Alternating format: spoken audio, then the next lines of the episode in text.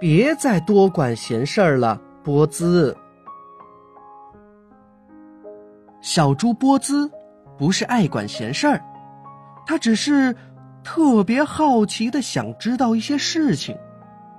他每天都会问公鸡罗尼：“呃，每天早晨是谁叫醒你的呀？”他又问母鸡赫提：“呃呃，下蛋的时候会不会痛啊？”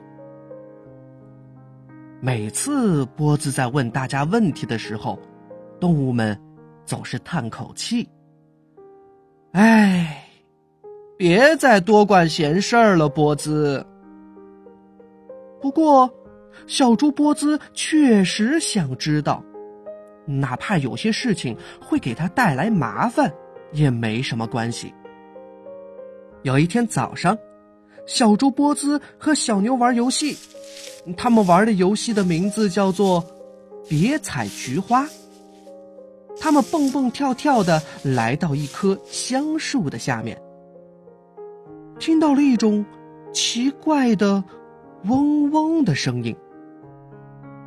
波兹又开始好奇了：“嗯呃，什么声音啊？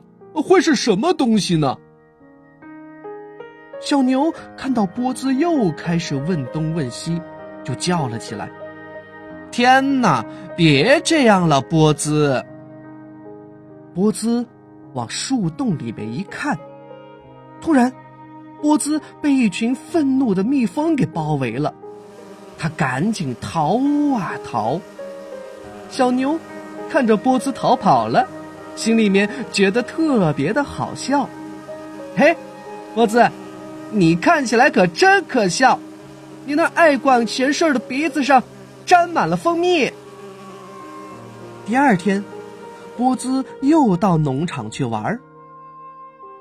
他看到农夫的拖拉机停在旁边，他一边说着，一边好奇的按下了一个红色的大按钮。嗯，嗯，这是什么呀？哎，我按一下试一试。他这一按，喇叭就响了。吓得波兹从拖拉机上摔了下来。这时候，农夫听见了喇叭声，赶紧跑过来：“谁在动我的拖拉机呀？”母鸡赫提咯咯的叫着：“是爱管闲事的小猪波兹，他吵了我睡觉了。”“嗯嗯，对不起，我只是轻轻的碰了一下。”不过。波兹实在是安静不了多久。在剪羊毛的那一天，波兹问小绵羊 Sally：“ 呃，如果没有暖暖的绒毛，你会觉得冷吗？”他又嘲笑小马哈利：“呃，你告诉我，你为什么一直要把鼻子放在鼻套里呢？”小马听了之后，咕噜着。真无聊，总有一天，波兹也会知道不应该多管闲事儿的。不过，波兹才不会这么想呢。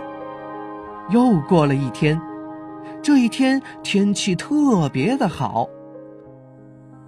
波兹和小鸭子迪丽还有戴丽正在玩着驮东西的游戏。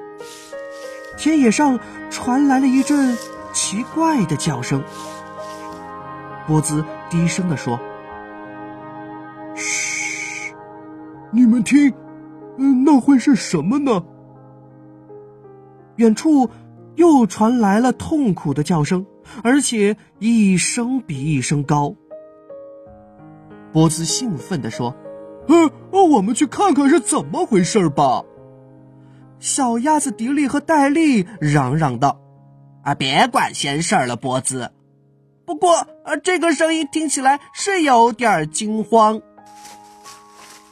小猪波兹笑着回头说：“嘿，胆小的鸭子，没关系，呃，跟跟我来。”波兹穿过了田野，小鸭子迪丽和戴利垫着脚尖儿跟在后面，透过树林，隐隐约约的可以看见一个又大又黑的影子。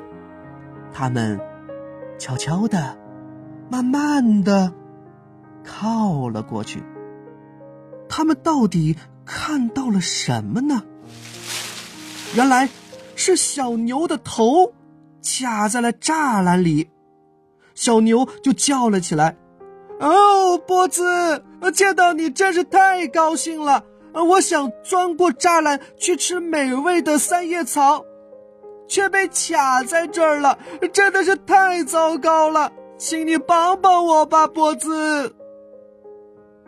波兹和鸭子推呀拉呀，拉呀推呀，可是小牛就是卡在那儿一动不动。小牛疼得放声叫了起来：“啊，我再也出不来了，我的头就要掉了。”啊！救救我呀，波兹！波兹，他想出了一个办法，他使劲儿的喊了起来：“呃，小牛，你别着急，农夫可以救你的。呃，我来叫他吧！救命啊！救命啊！”但是农夫和他的马在马棚里。离这儿太远了，根本就没有办法听到他们的叫声。小牛伤心地说：“ 我知道，我要永远待在这儿了。”一滴很大的泪珠从他的眼中滚了下来。这个时候，波兹突然又想到一个可以通知农夫的办法。波兹跑到了拖拉机上，用力的按响了拖拉机的喇叭。农夫听见了，他穿过田野飞跑过来，在他的后面还跟着许多的小动物。大家都想知道发生了什么事情。农夫来到了栅栏边，他看到了小牛，他叫了起来：“哦，天哪！大家准备好！”我们一起使劲儿推，我和马来拉。我数三声，准备，一、二、三。小动物们气喘吁吁地说：“加油啊！哎呀，加油啊！”突然，发出一个很响的声音：“哎呦！”原来，小牛自由了。大家就欢呼了起来。